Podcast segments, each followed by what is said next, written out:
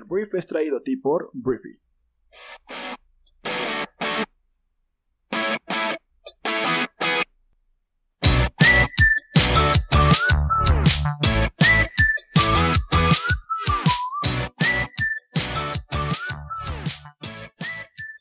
Muy buenos días, bienvenidos a esto que es el Brief. Es el programa en el cual puedes conocer las noticias más importantes del mundo en cuestión de unos cuantos minutos. Yo soy Arturo Salazar, tu anfitrión y uno de los fundadores de Briefy. Somos una plataforma que impulsa tu inteligencia de manera rápida, simple y accionable. Entonces descarga nuestra aplicación móvil lo antes posible. Este, bueno, bienvenidos a este miércoles 15 de julio y pues vamos a hablar de noticias. Vamos a empezar hablando de las noticias mexicanas. Voy a hablar de dos temas con respecto a México. El primero es que México y Estados Unidos extendieron la restricción de viajes no esenciales en la frontera hasta el día 21 de agosto. En su cuenta de Twitter, la Secretaría de Relaciones Exteriores mexicana dijo que las restricciones al tránsito terrestre estarán vigentes 30 días más. Por medios aéreos si puedes entrar y salir de Estados Unidos, pero bueno, esto es obviamente para seguir combatiendo a la pandemia del COVID-19, pero 30 eh, días más la gente no va a poder cruzar por vía terrestre la frontera con Estados Unidos. El siguiente punto y último que voy a tocar en cuanto a México es acerca de Emilio Lozoya. Emilio Lozoya es el ex director de Pemex que pues está siendo acusado de cuatro cargos. Tres están relacionados con el caso Odebrecht, que es lavado de dinero, cohecho y asociación delictuosa, por presuntamente recibir sobornos de esta constructora para ganar contratos en pues, el sexenio del presidente Enrique Peña Nieto y un cargo más por el caso de agronitrogenados, que es una compra con un sobreprecio que al parecer se hizo y que también se vio pues beneficiado este funcionario. Entonces, bueno, él fue arrestado en España hace ya algún tiempo, em, empezó un proceso de extradición porque México quiere juzgarlo aquí en nuestro país y el día de ayer se anunció que la eh, Fiscalía General de la República ya envió un avión para traer al exdirector de Pemex a nuestro país. Entonces ya debe estar tal vez el día de hoy mismo trayendo a Emilio de vuelta a su patria Irónico porque Emilio Lozoya cuando era todavía director de Pemex se le criticó duramente en varias ocasiones porque utilizaba un helicóptero pues del gobierno para moverse entre su casa y Pemex, la oficina de la torre Pemex. Entonces, pues mira, el gobierno le va a dar tal vez un último ride ahora transatlántico para traer a Emilio Lozoya a México y que empiece un juicio del cual se espera mucho, se ha hablado mucho acerca de lo que podría pasar, de los nombres que podría dar, de pues una gran red corrupta que Emilio Lozoya podría derrumbar del sexenio de Enrique Peña Nieto. Entonces, obviamente, mandaron por él, porque hubo gente que criticó el hecho de que fueran por él, pues porque obviamente hay gente que estaría muy contenta de que le pasara algo a Emilio Lozoya y que no declarara y que no confesara cosas. Entonces, por eso mismo, el gobierno de México va a hacer todo lo posible para tener a Emilio bien vigiladito, traerlo a México y pues ver, ver qué nos va a poner sobre la mesa el señor Emilio Lozoya, qué nombres va a, a decir para pues derrumbar una red de corrupción que no solamente lo implicaba él. Entonces, Emilio Lozoya pues ya está a punto de tomar el avión para venir a México y lo estamos esperando con los brazos abiertos. Hablemos ahora de Estados Unidos. El día de ayer, Donald Trump, Donaldo, el presidente más naranja del mundo, em, hizo unas declaraciones pues polémicas, muy polémicas, en las cuales dijo que la gente blanca muere más a manos de la policía que la gente afroamericana. También dijo que la gente ama la bandera confederada, pero vamos por puntos. Primero, desestimó o sea, Donaldo desestimó la indignación por los asesinatos policiales eh, hacia la población afroamericana y dijo que pues, la policía mata a más personas blancas que a las personas negras. Entonces Donaldo, cuando se le preguntó en una entrevista con CBS News por qué tantos afroamericanos han sido asesinados a manos de la policía, él respondió inmediatamente que también los blancos son asesinados que qué pregunta más terrible hiciste. Entonces, bueno, Donaldo dijo que más personas blancas este, son asesinadas y cuando te vas a los números, esto está documentado, obviamente.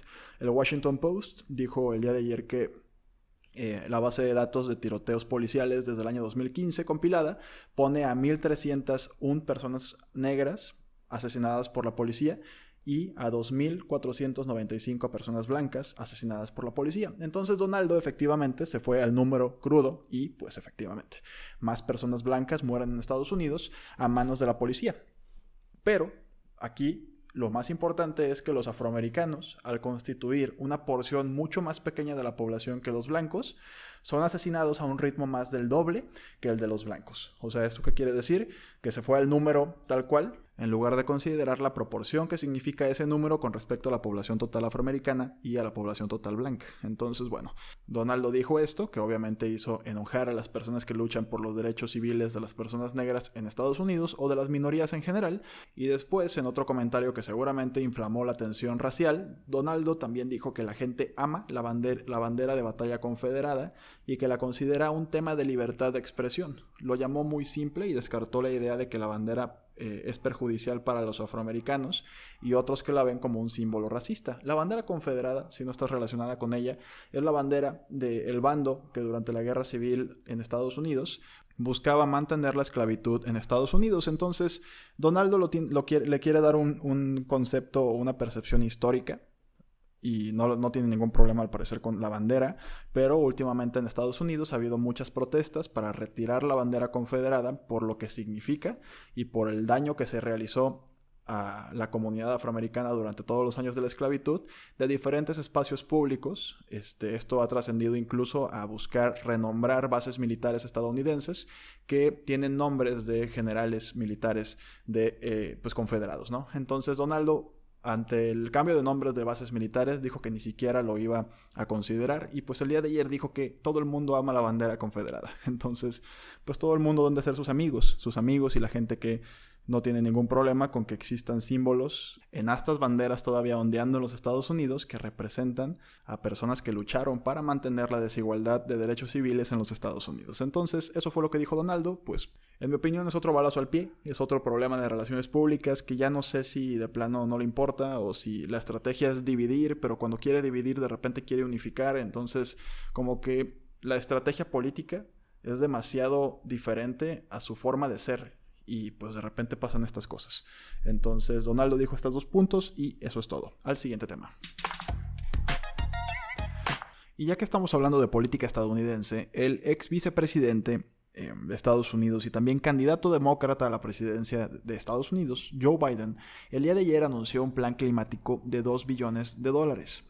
Este plan involucra pues gastarse esta cantidad de dinero en los siguientes cuatro años para escalar de manera significativa, según Biden, el uso de energías limpias en transportación, electricidad y los sectores de la construcción y pues obviamente está creando un modelo económico o está creando oportunidades económicas eh, en infraestructura, para fortalecer la infraestructura en Estados Unidos, mientras además busca pues combatir el cambio climático. Entonces este discurso lo dio en Delaware y es una postura pues muy distinta, súper diferente, incluso opuesta a lo que maneja Donald Trump, en el cual pues Donaldo incluso ha, ha negado que existe el cambio climático y pues ha intentado borrar todo lo que se hizo en la administración de Obama para pues impulsar eh, energías renovables. Entonces todo parece indicar que vamos a ver una elección en Estados Unidos con dos candidatos muy diferentes. No va a ser una oferta, por así llamarle, política, que se parecen un poquito en ciertos temas, no. Creo que van a tener una postura muy distinta, si no es que opuesta, en varios o la mayoría de los puntos que pues valen la pena considerar a la hora de que eliges al presidente de Estados Unidos.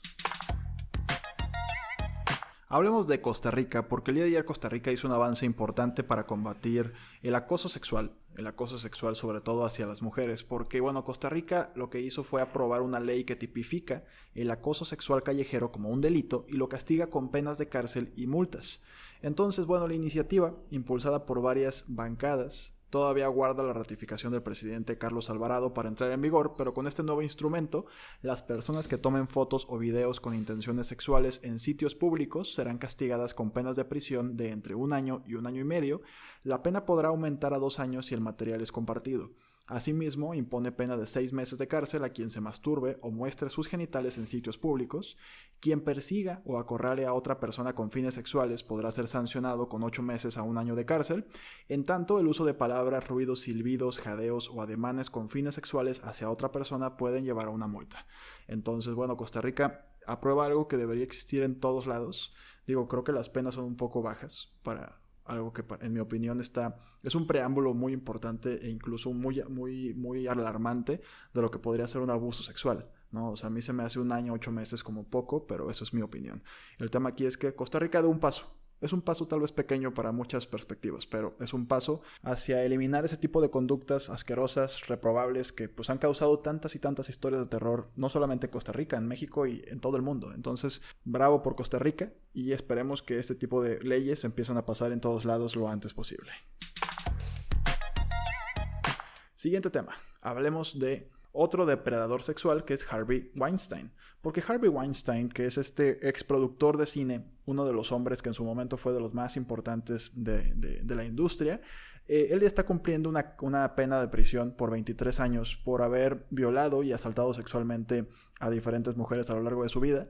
Pero lo importante de lo que te estoy contando es que em, un jurado, un juez, el día de ayer, rechazó una propuesta de 18.9 millones de dólares como indemnización a todas las víctimas que sufrieron pues los embates de este repugnante ser humano, ¿no? Entonces el tema es que lo rechazan porque ¿qué sucede cuando se aceptan ese tipo de indemnizaciones? Se cierra ya ahí el caso, ya queda hasta ahí.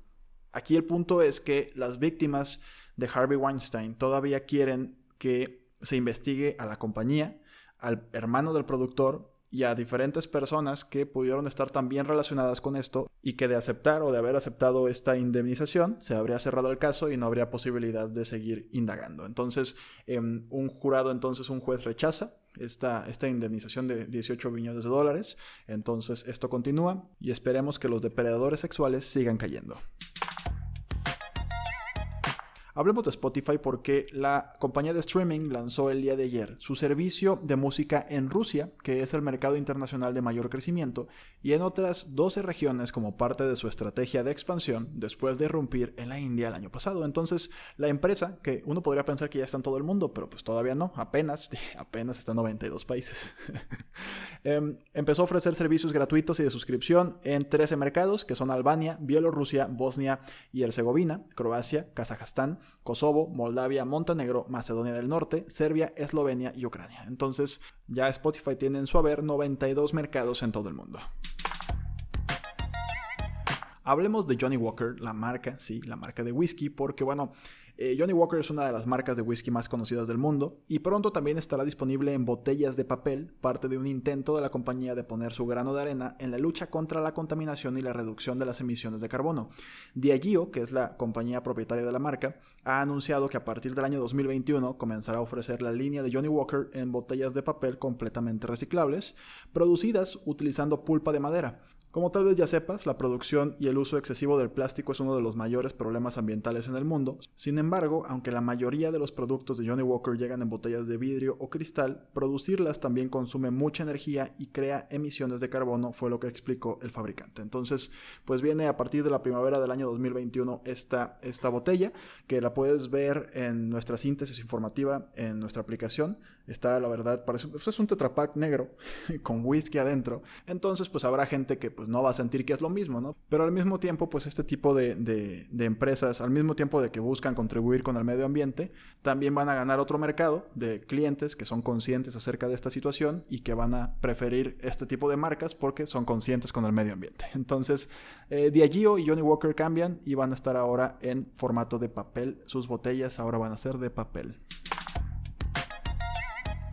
Termino el brief de esta mañana hablando de Estados Unidos porque el gobierno del presidente Donaldo eh, desistió el día de ayer de retirar los visados a estudiantes universitarios extranjeros que deban seguir estudios en línea a raíz de la pandemia del COVID. Si pudiera resumir la historia rápidamente, el gobierno de Estados Unidos lo que quería era no renovar las visas o ya no darles visas a todos los estudiantes que pudieran o que iban a tomar sus estudios desde su país de origen. Esto provocó demandas por parte de 18 estados, el Distrito de Columbia, la Universidad de Harvard, el MIT, entre otras grandes universidades, y pues con esto, no sé si con esta presión fue suficiente para que el gobierno desistiera de retirar visas a estudiantes extranjeros, que representan el 5.5% de la población estudiantil universitaria en Estados Unidos.